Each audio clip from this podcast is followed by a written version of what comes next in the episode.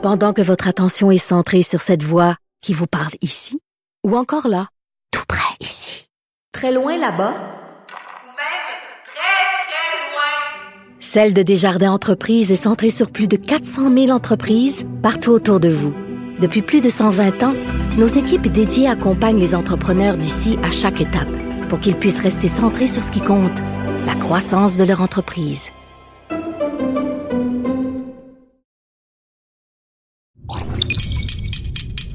Cube Radio.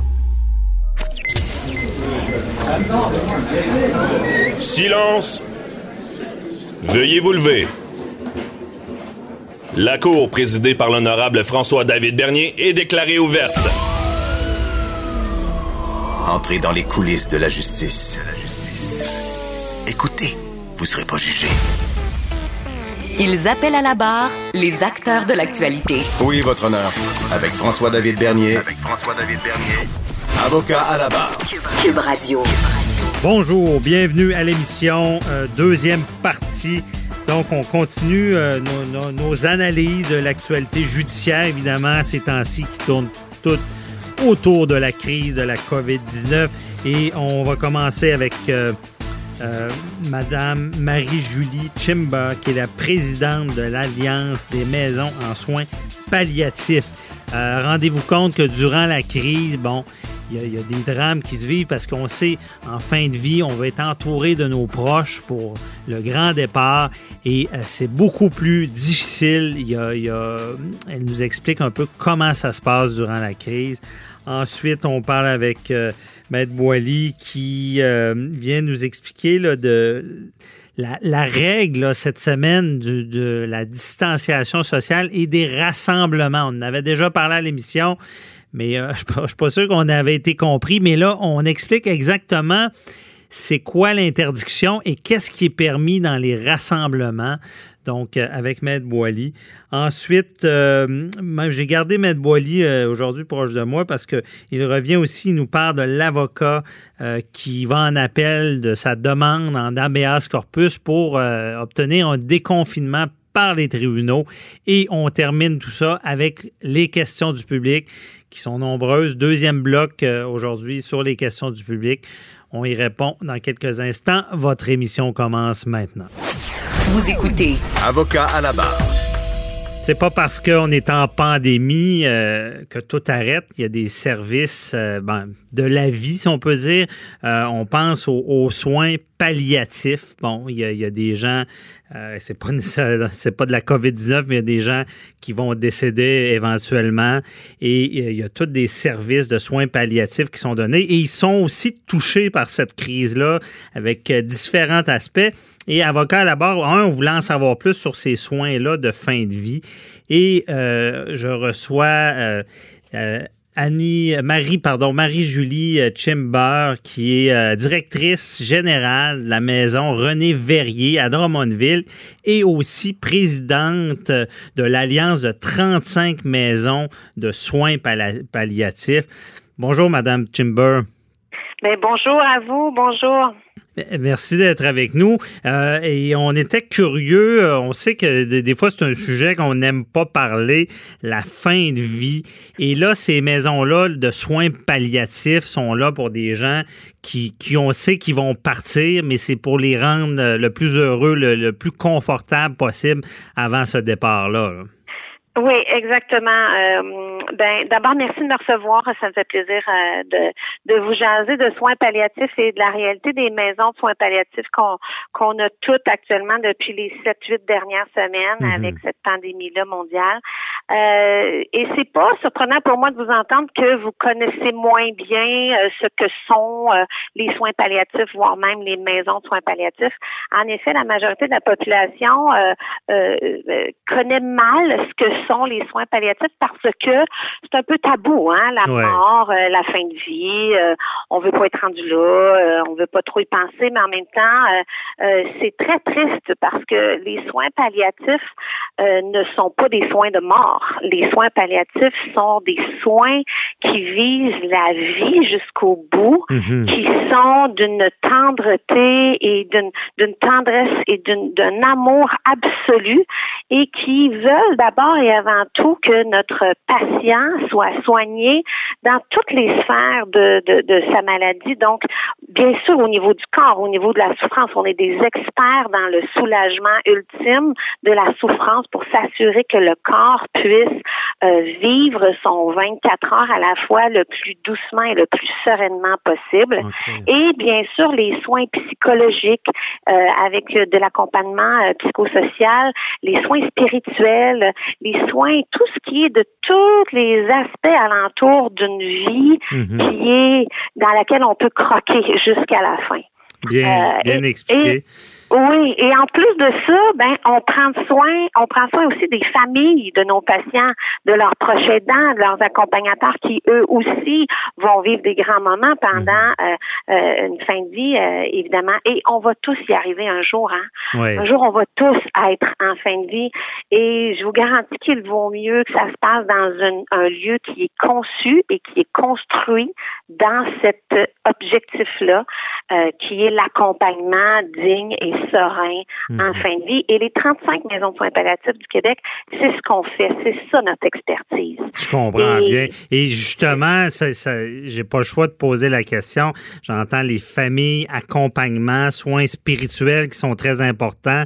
Mais là, avec cette pandémie-là, avec les- le, le confinement, on, on a vu beaucoup dans les médias des gens qui qui peuvent pas justement accompagner leurs proches dans la mort. Euh, comment vous vivez ça? Comment ça se passe dans les maisons de soins palliatifs? C'est atroce, laissez-moi vous le dire. Pour nous, c'est euh, complètement contre nature que de dire à nos patients et à leurs familles, vous pourrez pas être ensemble 24 heures sur 24, tout le monde ensemble. On accueille normalement les gens à bras ouverts. On les incite à se coller puis à donner de l'amour en vrac puis à, à, à se dire leur nom dit puis à, à se pardonner puis à s'aimer puis pouvoir profiter de ce qui reste ensemble. Et là, malheureusement, avec ce qui se passe, on est obligé de créer des distances, on est obligé de prendre des visiteurs un à la fois et on est obligé de, de, de, de dire, ben, s'il y a des gens qui sont pas essentiels, euh, des, des, des cousins, des cousines, des beaux-frères, des belles-sœurs, des gendres, des, des brus, ben, ils peuvent venir, mais ils vont vous venir vous voir à votre fenêtre. Alors, toutes les maisons de on a mis en place, évidemment, très tôt dans la crise, des, des modalités puis des, des outils supplémentaires pour qu'ils puissent voir leur monde, mais en sécurité, parce qu'on on veut pas que les gens dans nos maisons meurent de d'autres choses que ce pourquoi ils sont venus mourir. Je comprends. Et on- Et, là, et ça on- veut dire qu'il faut euh, comment vivent euh, les patients euh, de pas pouvoir être entourés? Parce que moi dans ma tête c'est tellement important. J'ai l'impression de devoir partir. Je voudrais mes proches proches c'est le cas de le dire. Oui, puis ils ont accès à leurs proches, euh, mais leurs proches euh, vraiment euh, les plus essentiels pour eux. Donc, donc si c'est mon papa qui est en train de mourir, ben euh, moi je suis là à ses côtés, ma mère peut être là à ses côtés, mes frères peuvent être là à ses côtés, mais mais probablement que son frère qui a pas vu depuis trois ans ou ou son, son mon, mon mon chum à moi ou même voir ses petits enfants, ils vont venir le voir mais à travers la fenêtre. Mais ça dépend aussi. Chaque maison a, a adapté les consignes à sa propre réalité. Il faut comprendre que les 35 maisons, on n'est pas toutes à Montréal, là, puis on, Mhm. on est donc on a toutes les maisons, ils sont allés de, de de la réalité de leur région par rapport à la COVID, avec plus ou moins des consignes plus ou moins strictes, mais toujours très très euh, sécuritaires et préventives pour évidemment protéger nos patients, c'est inévitable, mais aussi et surtout protéger notre staff soignant, nos infirmières, nos préposés aux bénéficiaires, nos personnes à l'entretien ménager qui sont essentielles. Mhm. Si quelqu'un de nos guerriers tombe au combat et doit s'isoler 14 jours, on est déjà beaucoup en manque de personnel. On est dans le milieu de la santé, hein, fait qu'on n'échappe pas à la pénurie de la main-d'œuvre qui sévissait avant la crise. Mhm. Alors, plusieurs d'entre nous avons même dû se passer de nos bénévoles parce que nos maisons de soins palliatifs, on fonctionne aussi beaucoup, beaucoup avec l'action bénévole et généreux de, de, de, de nos populations. Mais là, on a dû dire à nos bénévoles de 60, 70 ans et plus, Mhm. retourner chez vous en sécurité. Alors, on s'est adapté, euh, non sans difficulté, hein, il faut se le dire, là, on a, nos, nos, nos maisons ont fait preuve d'une résilience extraordinaire. Euh, les, les, les les, les, les, les, les, les équipes, les gestionnaires ont fait en sorte que tout le monde soit euh, en sécurité, à la fois patient, famille et, et soignant. C'est un tour de force qu'on Mhm. réussit à faire. Le ministère est, est, quand même très collaborateur, nous a déclaré très rapidement dans la crise euh, comme organisme essentiel et prioritaire. Donc, on a eu accès très rapidement à du matériel de prévention et on est maintenant directement dans les lignes de communication avec chacun de nos CCCIUS de nos régions respectives. Mais maintenant, il reste tout le- tout la- la- l'aspect financier. Mhm. Évidemment, comme organisme à but non lucratif, on vit de dons. 50% de nos budgets annuels proviennent des, des, du 20 piastres généreux que tout un chacun va nous donner parce qu'il nous fait confiance et qu'il est content de nos services. Et des entreprises qui nous commanditent nos activités de collecte de fonds. Mais là, évidemment, tout ça est tombé à l'eau. Mhm. Tout ça est- a été annulé et le sera encore pour les longs prochains mois. Alors, on est tous très inquiets de comment on va faire pour nos liquidités, comment on va faire pour continuer à payer notre monde jusqu'à l'automne, puis rendu à l'automne, comment on va faire pour finir notre année, parce que, comme je vous dis, par exemple, à Drummondville, on a un budget de 1,3 million de dollars en coût d'opération annuel pour nos Mhm. 10 chambres privées. Or, j'ai à peu près 550 000 dollars que je dois aller chercher à chaque année dans En la poche des gens et en dons et en commandites. Et là, j'ai plus rien qui rentre. Mhm. Je pourrais pas aller chercher 500 000 euh, au mois de novembre, décembre. là. Donc, euh, euh, je- je- on, on est toutes dans la même situation. Alors, on essaie toutes nous autres aussi de se réinventer, mais mais là on, on, on, on lève la main aussi pour le ministère euh, de la santé, pour pour le gouvernement qui qui nous oublie pas, Mhm. qui, qui qui pense à nous dans dans, dans leur fonds d'urgence, dans dans dans leurs modalités et surtout parce que les gens qu'on soigne, on soigne 4000 Québécois par année. Ça, c'est les gens qui vont mourir dans nos maisons, mais c'est sans compter les dizaines et les dizaines de milliers de familles et de proches qui les accompagnent, eux, pour qui on continue aussi d'être là et à qui on offre toujours des services complètement gratuits. Ben oui, c'est vraiment, euh, comme j'ai dit d'entrée de jeu, on n'aime pas en parler, mais c'est une réalité. Et je pense vraiment que de, pouvoir mourir dans cette paix, dans cette dignité-là, euh, vous êtes vraiment un service euh, essentiel, c'est sûr. Puis en tout cas, je- j'espère que le message est passé au gouvernement qu'il faut aider ce département-là.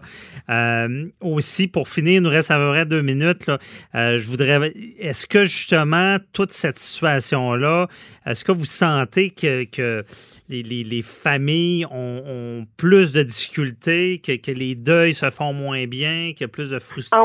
Ah oui, oui, les, les familles euh, qui vivent des deuils, euh, que ce soit en maison de soins palliatifs, c'est, c'est d'autant plus atroce pour les gens qui meurent de la COVID, donc Mhm. c'est pas une mort prévisible. Euh, on- on- ils vont, ces gens-là auront des deuils euh, absolument phénoménales à, mon, à remonter. À remonter, Dans- hein. Mais encore une fois, les maisons de soins palliatifs, avec tous nos psychos, nos travailleurs euh, psychothérapeutes et, et tout ce qu'on offre comme service gratuit, on est là pour aider les gens de notre communauté, évidemment. Mhm. Puis il faut, il faut que les gens de notre communauté continuent à penser à nous. Puis là, mon, mon message de la fin, ça va être de vous dire que que chaque maison qui existe dans chaque région a son site web sur lequel on peut aller faire des dons directement sur Internet. Mhm. 5 dollars, 10 dollars, 500 dollars, peu importe. Chaque petit montant sera important. Oui. Puis on va, c'est sûr qu'on va continuer d'être là. C'est sûr qu'on va. on va lâchez pas, vraiment. C'est bon d'en parler. Lâchez pas. Marie- Marie-Julie Chimber, merci de nous avoir parlé de cette situation-là. On invite les gens à continuer à donner. Il faut pas que la vie. Je veux dire, faut pas que ça arrête. Il faut, faut euh, aider ces, ces organismes-là.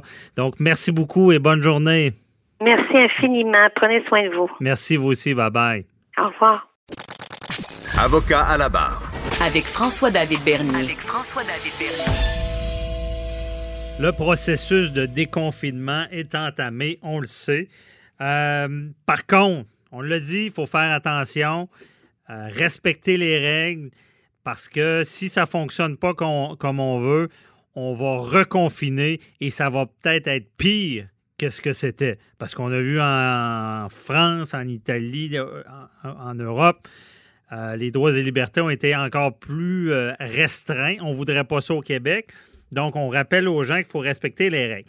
Par contre, le beau temps arrive. Le beau temps fait qu'on a le goût de se rassembler.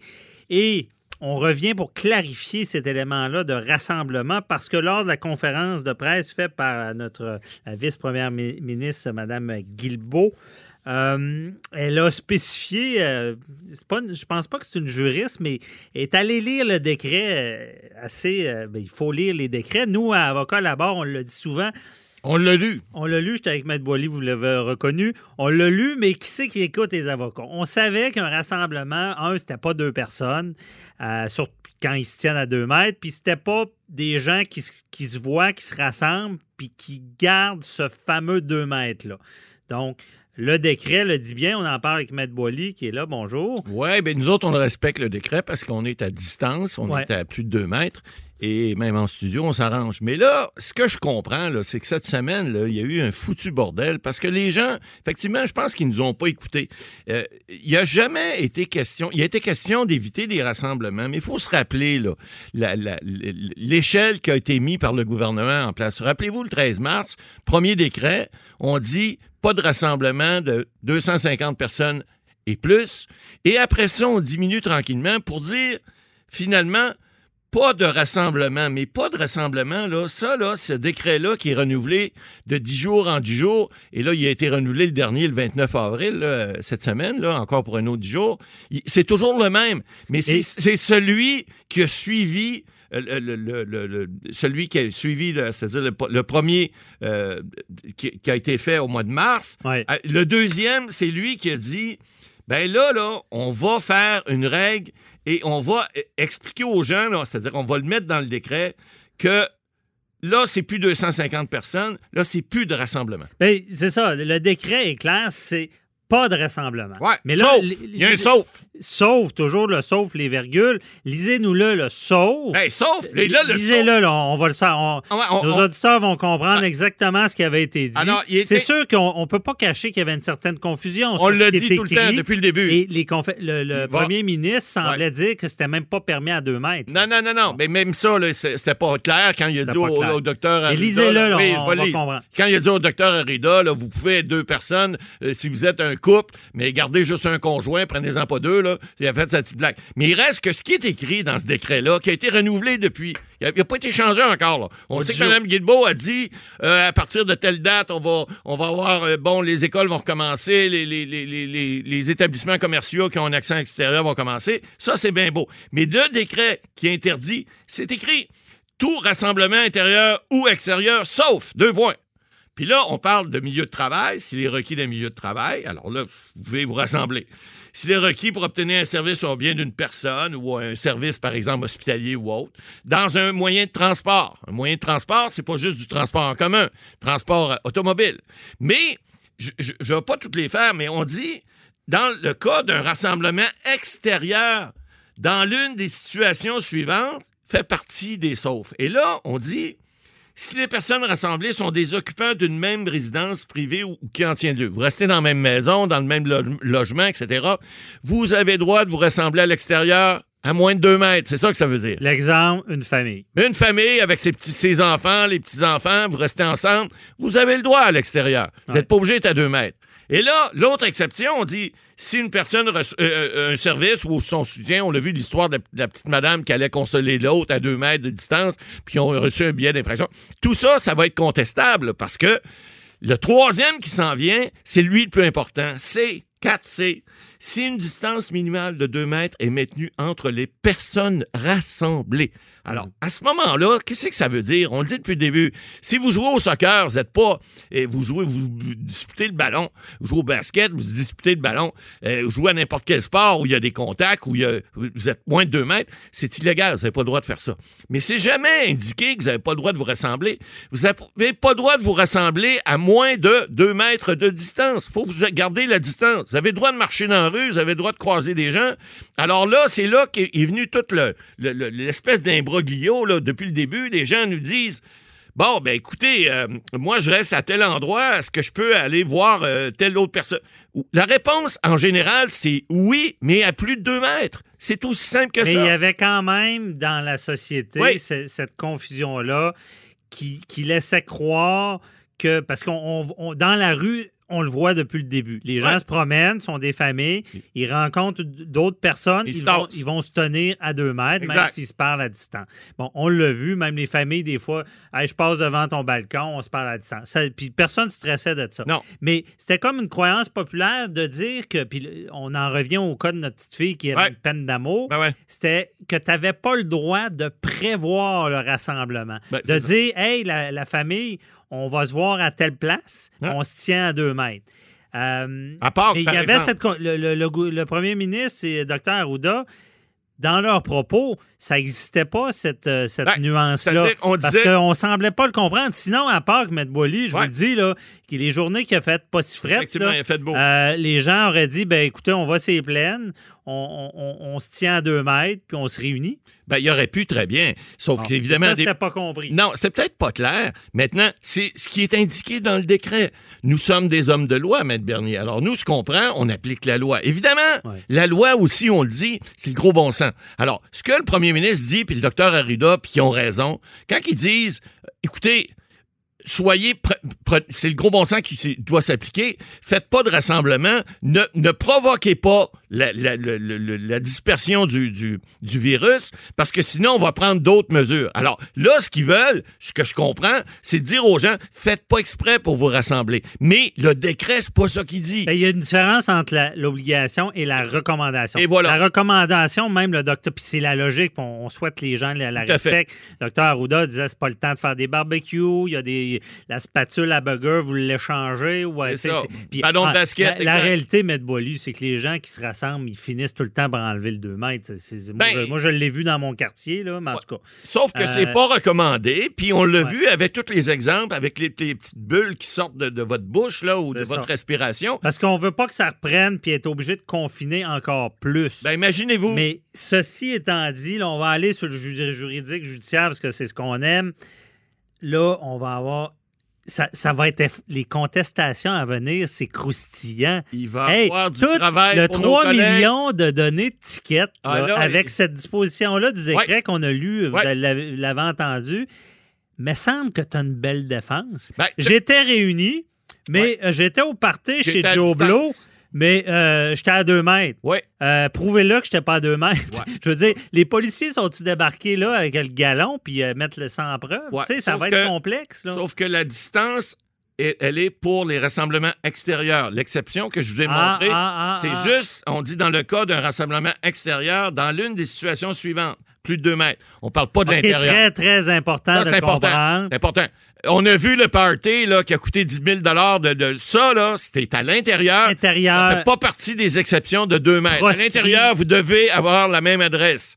Si vous n'avez pas la même adresse, Ben, il n'y a rien qui dit Ben- que c'est- obligé d'être sur le permis. Là, Ouais, mais sauf un que couple qui un habite couple ensemble. qui habite ensemble ou le- un couple qui a comme le, le- le- pas- tu sais le gros bon sens. Le premier ministre le dit. Si vous êtes de- un couple qui habitez pas ensemble, fait 14 jours, vous avez respecté les règles, il y a pas personne qui va venir vous reprocher parce que vous êtes vous êtes revus dans dans un des deux appartements puis vous restez ensemble dorénavant. Ouais. Mais à l'extérieur, c'est l'exception, il est prévu comme ça. Évidemment, on, on veut pas f- fomenter des rassemblements, mais on dit aux gens, si vous restez, vous il y en a plein de monde, on en croise plein de gens, on se promène dans les rues. Ben, c'est On que si cette règle-là, c'est ce qu'on dit depuis le début, si cette règle-là, moi j'ai écrit beaucoup là-dessus, mais j'ai jamais pris la peine de, de le Ah, ben là, décrire fallait- comme ça. il fallait peut-être, faire. peut-être qu'on va écrire là-dessus pour Ouais. bien le décrire. Imaginez si cette exception n'était pas là. Moi, si j'étais policier une journée qui fait beau, tu te promènes, puis il y en a une gang qui se parle. Ah, ben, le carnet, le carnet de tickets, il baisse vite hein, à ce moment-là. là. Il y a une bonne moyenne au bâton, le policier, puis il, en, il en distribue à qui voudra. Ouais. Mais c'est pas le cas. Puis là, évidemment, il va y avoir beaucoup de, de- de- de collègues, de confrères, de collègues avocats qui vont, qui vont se régaler là-dedans à contester ces réclamations-là, évidemment. Mais il reste que, le principe reste que, qu'est-ce qu'on veut? On veut-tu l'arrêter, cette pandémie-là? Si oui, faut suivre les règles de la santé. Il faut pas nécessairement parce qu'on est des avocats, on est là pour on plaide, puis on ci, puis ça. Mais le gros bon sens veut que si on veut que ça arrête, ben rassemblez-vous pas par exprès, gardez le 2 mètres de distance à l'extérieur, puis à l'intérieur, faites-le pas parce que c'est un milieu Ben là, c'est pro- interdit. propice. Ça, c'est clair, c'est interdit. À l'extérieur, donc, comme dirait le premier ministre, c'est pas une bonne idée de, Non. Effectivement. malgré que c'est pas interdit, de se prévoir une rencontre Extérieur. en- extérieure en disant qu'on va garder le 2 mètres. Docteur Roudol l'a dit aussi, c'est pas une bonne idée de faire ça parce que ce qu'on veut, c'est pas revenir en arrière parce qu'on le sait, ça a été c'est tough là, le confinement. Ah là, c'est top, pas, là. ça pourrait être pas mal plus Euh, tough si on y va tough. deuxième, au deuxième palier. Puis comme on a souvent dit, Maître Boily, c'est que le gouvernement a utilisé une infime partie des pouvoirs Ah, c'est rien. C'est rien. La loi des mesures d'urgence, si on l'applique, parce que on vous le rappelle, elle est toujours pas euh, remise en application. On n'est que sur la loi sur la santé, euh, la santé publique, en fait. Et puis cette loi-là, a des dents, mais ça n'a rien à voir avec l'autre loi. On vous l'a dit aussi. La loi sur la mise en quarantaine, elle a des dents. On l'a utilisée pour les frontières, les aéroports et les moyens de certains moyens de transport. Mais ça n'a rien à voir avec la loi ces mesures d'urgence. Si on met à appliquer cette loi-là parce qu'il arrive une deuxième version, euh, de, de- de- on n'est pas capable de la contrôler, la pandémie, là, ça s'appelle, excusez l'expression anglaise, mais watchez-vous. Parce que là, ça va faire mal. Puis là, c'est sûr que tous ces, ces petites distinctions d'avocasserie dans la loi qui sont dans le décret, là, qu'on n'était pas si sûr, il n'y en aura plus de distinction. Ça va être tassez-vous parce que là, on, on applique la loi de façon stricte. Puis ça va être, ça sera plus rien que des tickets. Ça va être des arrestations sans mandat. Ça va être des emprisonnements sans mandat. Ça va être des comparutions juste euh, 48 heures après ou, euh, ou, ou des, ou, des, ou des jours après. Puis ça peut, ça peut faire mal. Mais si on, on, veut pas se rendre là. On fait le bonhomme 7 heures. Peut-être qu'il faut, faut y penser quand même dans nos agissements parce que c'est pas fini. Donc, euh, on continue Jouez à- pas, à jouez pas avec votre santé. Euh, euh, essayez pas de jouer avec la loi. Ça va jouer avec ah, votre santé. On continue à respecter ce qui est obligatoire, mais on continue à- aussi à respecter ce qui est recommandé Tout à fait. pour notre bien-être. Merci, Matt Boily. Avocat à la barre. Avec François-David Bernier. Des avocats qui jugent l'actualité tous les matins. Un avocat tient mordicus au déconfinement, on l'a vu. Euh, Il y a une requête qui a été déposée à cet effet-là, une requête en habeas corpus, donc quelqu'un qui est privé de sa liberté. Euh, oui, ça existe. Euh, ensuite de ça, ben, cette requête-là avait été ben, le juge lui avait dit c'est pas la bonne requête parce que euh, c'est pas des gens qui sont privés de leur liberté ce qui se passe avec le confinement parce que c'est une recommandation et exception ceux qui reviennent de voyage. Et euh, également, c'est vraiment, on peut aller faire notre petit... On n'est pas privé de notre liberté, on est surtout privé peut-être d'un revenu. C'est ce que le juge semblait dire. On voulait en savoir plus parce que là, l'avocat, maître Jean-Félix Racicot, euh, porte cette décision-là qui lui était défavorable en appel. On voulait en parler avec notre chroniqueur, maître Jean-Paul Boilly, qui est avec nous. Bonjour. Oui, bien, toujours à distance. On, on a, on a vu là, cette semaine que la décision, en fait, vous en aviez parlé avec Maître Otis la semaine dernière. Lui avait fait sa requête présentable vendredi dernier. Alors, on n'avait pas le jugement encore du juge Collin de la Cour supérieure qui a rejeté sa requête parce qu'un habeas corpus, on va l'expliquer c'est quoi. C'est une procédure extraordinaire qui est dans le Code de procédure au Québec qui prévoit que lorsque quelqu'un est détenu ou est, retenu de façon euh, illégale, il peut demander, ça vient du latin, hein, c'est pas habeas corpus, de, de, de, de- faire libérer son corps pour qu'il puisse en disposer. Qu'est-ce que ça veut, veut dire, Ben, habeas corpus? Ben, c'est ça. Vous ça- avez lu mon blog la semaine dernière. exact, c'est ça. Maître de son corps. maître de son corps, donc pouvoir disposer de son corps de la manière que le- le- la personne humaine peut le faire en toute liberté et ne pas être privé de cette liberté-là. Or, on l'a vu, j'ai pratiqué mon droit administratif carcéral il y a de nombreuses années, je l'ai vu, des détenus des fois qui demandaient euh, à, à la Cour supérieure de pouvoir être libérés, par exemple, lorsqu'ils sont ce qu'on appelle le trou là, en prison. là. Alors, c'est des, des, des individus qui étaient euh, qui avaient des décisions administratives parce qu'ils respectaient pas des fois certaines règles ou des fois c'était pour d'autres raisons,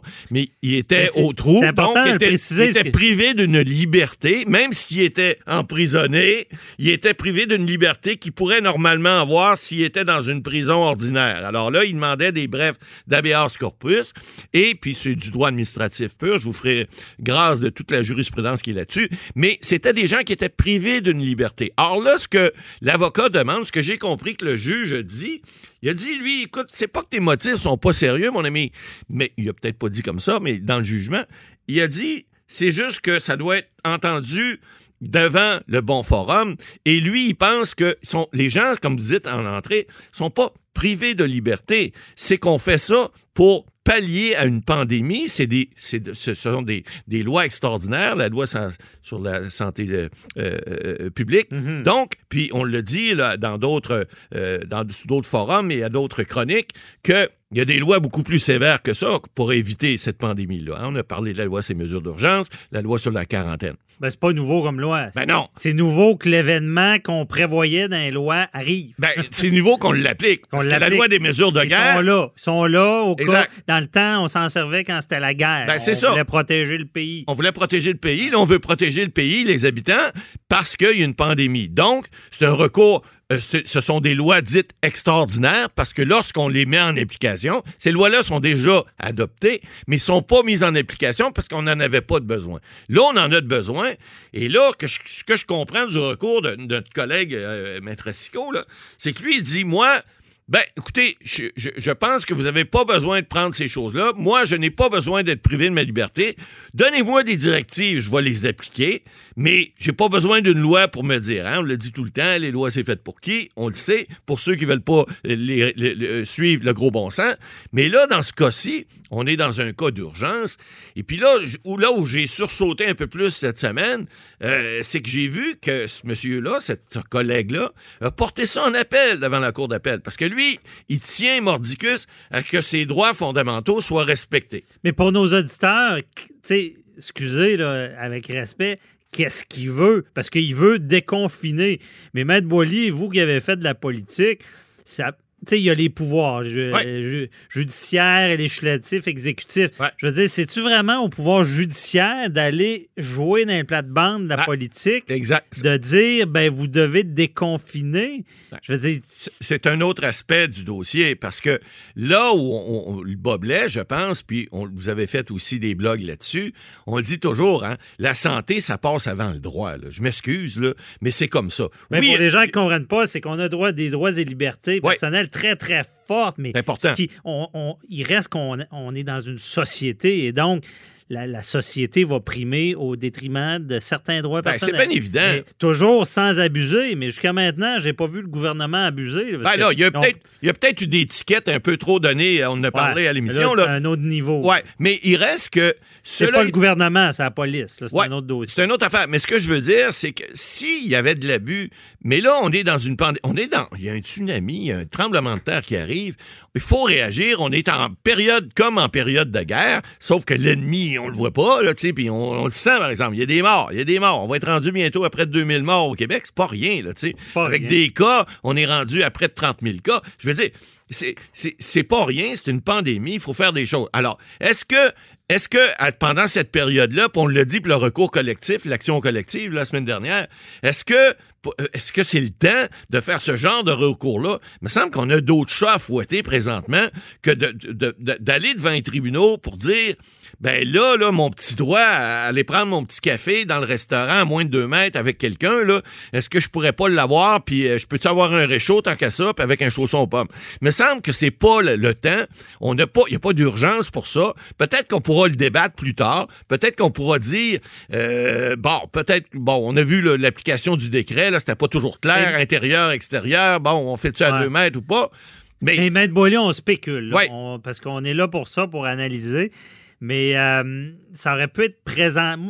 Tu sais, si on va plus loin, disant, OK, quelqu'un a besoin dé- de faire annuler des décrets de confinement, on aurait plus vu, par exemple, un restaurateur, quelqu'un qui a un bar, Ouais. se réunir Ouais. et dire ben, ce que vous faites, c'est peut-être trop drastique selon la menace et dire on demande que ça soit déconfiné parce que notre santé financière en dépend. Est-ce que ça, Ouais. ça aurait pu Écoutez, fonctionner? ça n'aurait pas fait l'objet d'un habeas corpus, sûrement ça, pas. Ça, mais- ça, c'est clair. Ouais, on s'entend tous que c'est pas le bon recours. Ouais, probablement. Mais, mais je veux pas juger, la Cour d'appel jugera. Mais il reste que, cela étant dit, l'avocat semble dire que lui aussi, il y a un dommage, entre guillemets, direct. En droit, ça prend une, faute puis un dommage et, et- un lien de causalité. Alors lui, ce qu'il dit, moi, comme le restaurateur dans votre exemple, il dit, ben moi, mon, j'ai pas lu toute sa requête, mais moi, mon, mon, mon dommage, ce serait, en fait, ce- c'est de ne pas pouvoir bénéficier de mes droits fondamentaux. Donc, je, subis un dommage et il y a une faute parce que on, ex- on, on fait ça de façon exagérée, je peux pas. Donc, le restaurateur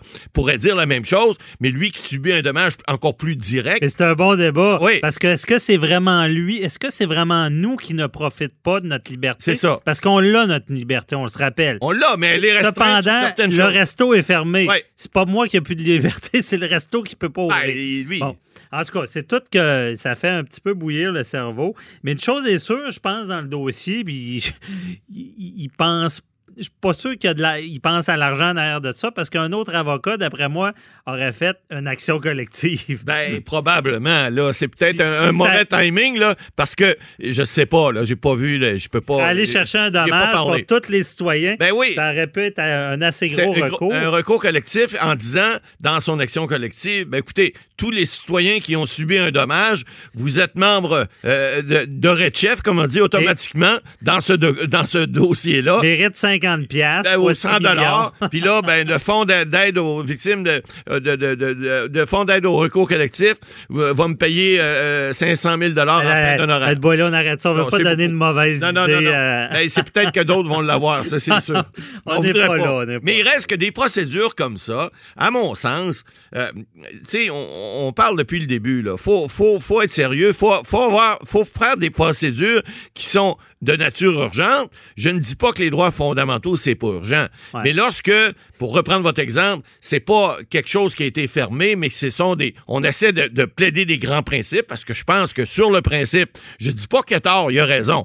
Je peux- si j'étais juge sur le banc, je pourrais vous donner mon opinion, mais c'est, heureusement pas mon cas. Ouais. Je suis pas sûr qu'il a raison. Mais il reste que, même si c'était le cas, ben, ces débats-là, surtout devant la cour d'appel, ben, il n'y a pas d'urgence. D'abord, ils ne seront pas entendus tout de suite devant la cour d'appel, à moins qu'ils fassent une requête pour être Ben, entendus. l'urgence, c'est qu'on est con- encore On est- théoriquement ouais. confiné. Si c'est si important, il voudrait qu'on soit déconfiné. Ouais, je en tout crois- cas, mais, mais moi, il y, a- il y a une chose, là, on- je voulais vous entendre là-dessus, Maître Boily, c'est euh, il reste que si réellement il y avait des problèmes avec les décrets, la façon de les appliquer, de Ouais. les renouveler, euh, et que c'est exagéré, pour pas- moi, Ouais. c'est vraiment à, à l'opposition. On est un, on est un Parlement, je veux dire, ce serait à l'opposition de soulever, Ben, me semble, ces problèmes. Généralement, tout ce qui s'appelle loi, décret, règlement font l'objet d'adoption à l'Assemblée nationale. Bon, le problème qui pourrait peut-être être soulevé dans ce cas-ci, c'est que vous avez vu, là, ils n'ont jamais siégé pour pour 30 jours. C'est renouvelé de 10 jours en 10 jours et ça, ils n'ont pas besoin de l'Assemblée nationale pour le faire. Ils peuvent le faire sous forme de décret. Et c'est pour ça que on dit tout le temps que gouverner par décret, c'est dangereux parce que c'est la démocratie. La démocratie vient pas s'appliquer parce que il y a pas de contestation lorsqu'il y a un décret de 10 jours en 10 jours. Mais à l'inverse, pas une question en chambre. Pas de question. À cet effet-là. Pas de question, rien, il n'y a pas de réponse. Et puis la loi, eh ben, moi, on l'a lu, là, Ouais. c'est- soit par bon de 10 jours ou par bon de 30 jours avec la euh, La sermentation de l'Assemblée nationale. Ouais. Si l'Assemblée nationale se prononce, ils peuvent le faire pour 30 jours. Sinon, c'est de 10 jours en 10 ça, jours, ça par semble décret. être plus technique. C'est très technique, mais il n'y a pas eu d'erreur, en tout cas à date, j'en ai pas vu à ce niveau-là. Ce qu'on a fait, on l'a fait conformément à la loi. Mais encore là, il pourrait dire, on a abusé, parce que une prolongation de 10 jours, deux 10 jours, ça va. Mais en matière, par exemple, d'injonction, oh, des fois, on peut avoir des prolongations, des ordonnances pour 10 jours en 10 jours. Mais eh, généralement, c'est prolongé quelques fois, mais à un moment donné, il faut la plaider aussi. Alors, c'est la même chose pour, un pour une loi comme ça, pour un décret. faut qu'à un moment donné, en arriver à une fin, puis il faut que les gens de l'opposition puissent, puissent débattre et que toutes les positions soient analysées. C'est comme ça que la démocratie fonctionne dans, dans nos gouvernements ici au Mhm. pays. Ah, à suivre, c'est sûr que une chose est certaine, c'est que ça fait parler beaucoup, ce recours-là. Ça jase en masse. Ça jase. Merci, Matt Boily. Avocat à la barre. Alors, je procède à la lecture du verdict. Avec François-David Bernier. Les meilleures plaidoiries que vous entendrez. Cube Radio. On continue les questions du public avec Maître Boily. Euh, on était rendu. Autre question. À distance, toujours. Ben oui, on le précise. hein. On respecte les règles.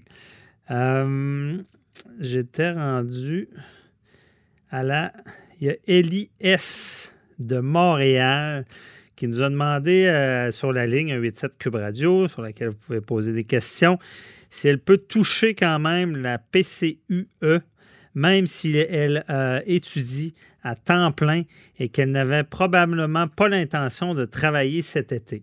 Est-ce que, Maître Boilly, est-ce que le PCUE, qui est pour les étudiants, c'est. euh, Ouais. Euh, la question est, est- est assez simple. La réponse l'est aussi, mais il y a des distinctions à faire. Bon, d'abord, la, la PCUA, c'est c'est les- c'est le, le programme euh, canadien qui a été mis en, en- en place pour les étudiants. hein. Le Ouais. E, c'est pour étudiants. Donc, ça, c'est un montant additionnel de 1250 que Justin Trudeau a annoncé il y a déjà deux semaines pour venir en aide aux étudiants, mais les conditions, je suis allé voir, sont assez simples. C'est d'être étudiant à temps plein hein, et de ne pas avoir trouvé de travail pour cet été. Et là, le problème, encore là, il y a des gens qui se sont plaints parce qu'ils ont dit, il y a des gens qui sont étudiants et qui n'ont pas travaillé, par exemple, l'été passé. Il y en a qui prennent des cours même l'été. Euh, ils ne travaillent pas. Euh, il y en a qui étudient tout le temps, 12 mois par année, ou prennent des petites vacances, mais pas plus que ça. Et puis, donc, est-ce que ces gens-là seraient également éligibles? Ben, réponse oui. Donc, Madame Élie, euh, il faut, à ce moment-là, juste démontrer que vous êtes étudiant à temps plein que vous êtes dans un programme d'études et que vous n'avez pas pu euh, trouver de travail, euh, pas trouver de travail, vous n'avez pas travaillé cet été. C'est bien différent parce que c'est même pas pas trouver de travail, c'est ne pas avoir travaillé cet été. Si vous travaillez cet été et que vous gagnez un salaire, puis là, là, il y a des calculs, il y a des gens qui sont mis à faire des calculs savants. Là. Ouais, mais- c'est, quelque chose de voir ça aller. Alors là, il y a des gens qui sont mis à calculer.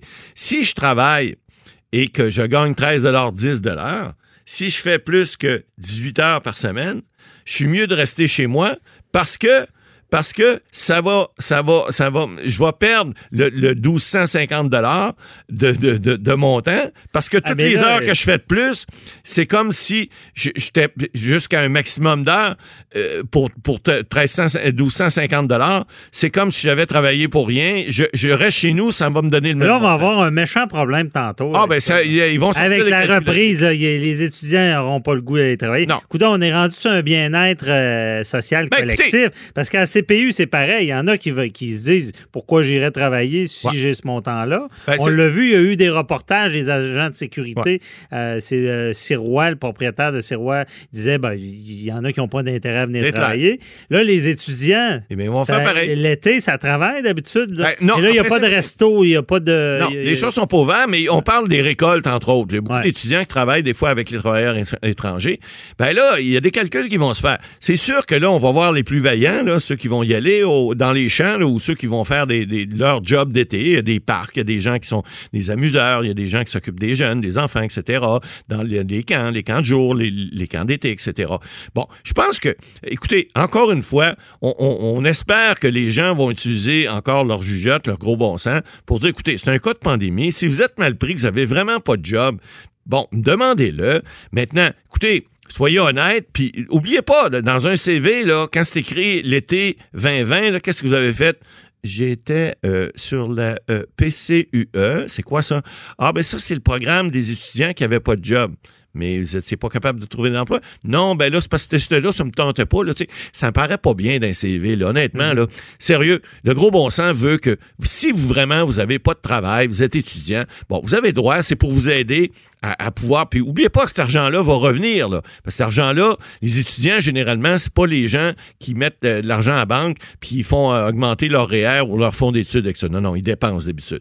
Alors, euh, j'en ai j'en ai eu quatre. Moi, là, ils ne dépensent pas toutes pareil, mais je peux, peux vous dire une chose, lorsqu'ils ils gagnent des- de l'argent d'été, ils sont bien contents d'aller s'acheter des choses, ils sont bien contents de faire rouler l'économie. Alors, en quelque part, c'est pas mauvais, là, mais euh, abusez pas du système. OK. C'est donc elle y a droit. On verra euh, les problématiques. Mais là, on est dans une question du public. On n'est pas dans une chronique. On va se garder une gêne là-dessus. On fait attention. Euh, ensuite, euh, il y a Dominique de Boisbriand qui nous demande s'il pourra se rendre chez son concessionnaire automobile pour choisir sa prochaine voiture.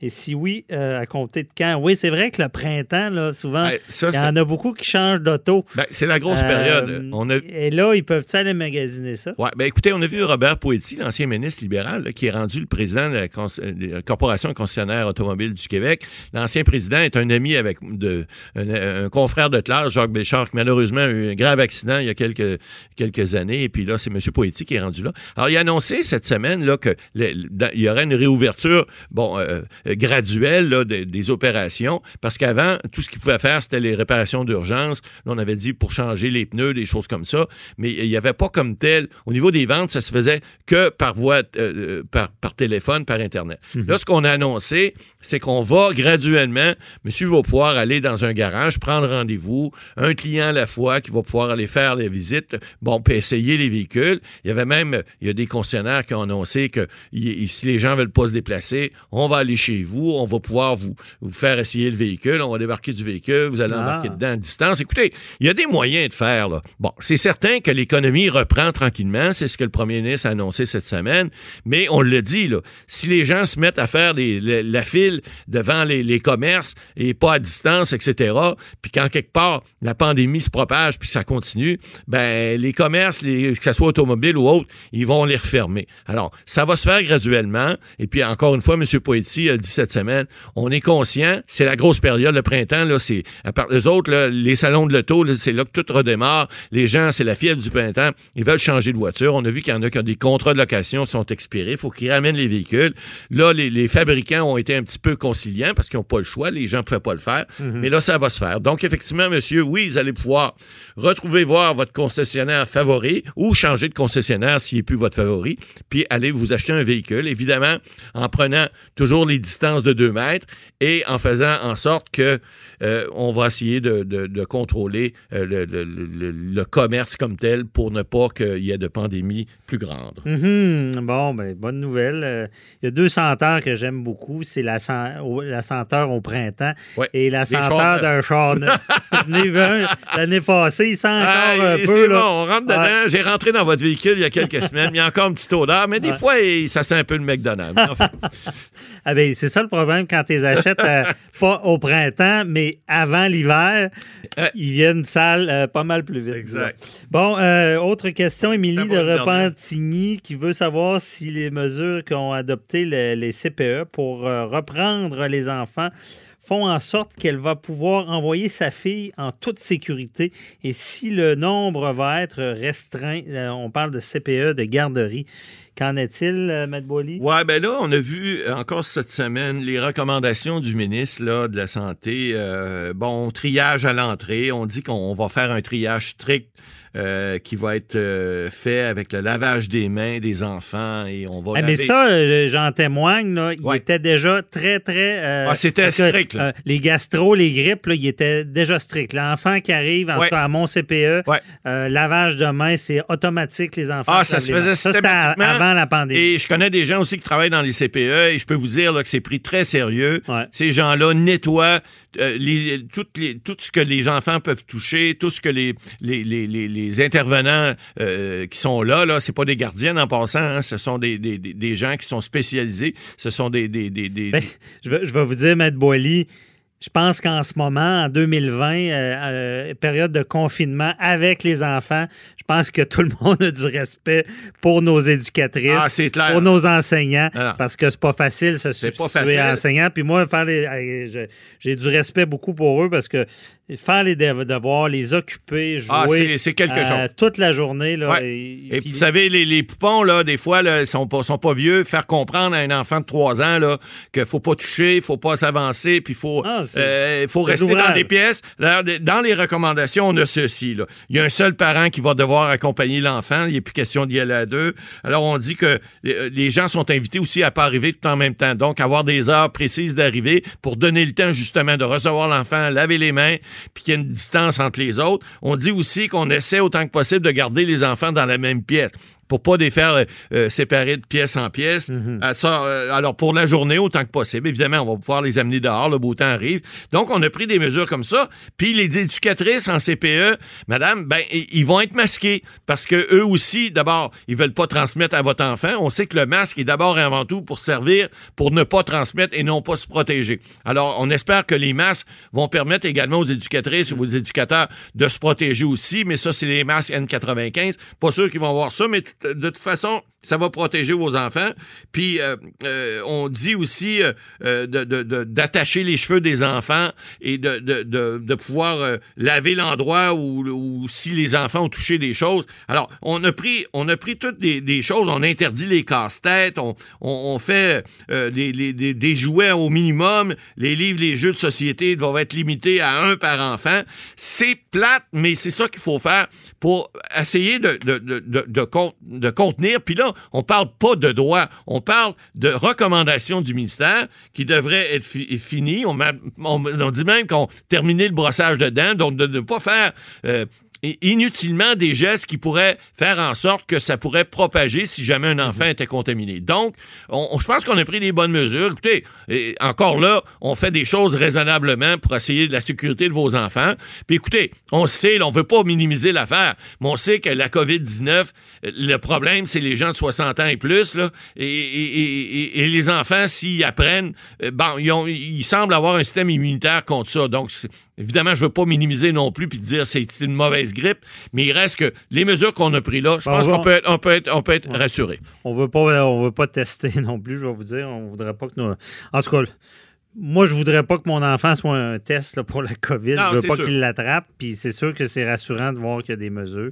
Puis je pense que CPE, ils sont déjà bien outillés parce qu'ils ont vécu. Elle a une gastro d'un d'un CPE. Oh oui, ils savent ce que c'est. Moi, je suis surpris. euh, c'est- ça ne s'est pas propagé depuis euh, quelques temps. Et euh, peut-être aux parents aussi de- de- d'aviser vos enfants. Moi, j'ai une petite fille de 5 ans. Sais, des masques, ils ne sont pas habitués à ça non plus. Exact. C'est déjà tout pour nous cette semaine. Donc, on se retrouve la semaine prochaine. Merci à l'équipe. Posez vos questions à 87 Cube Radio, Facebook. À la semaine prochaine. Bye bye. Cette émission est maintenant disponible en podcast. Rendez-vous dans la section balado de l'application ou du site cube.radio pour une écoute sur mesure en tout temps. Cube Radio, autrement dit. Et maintenant, autrement écouté.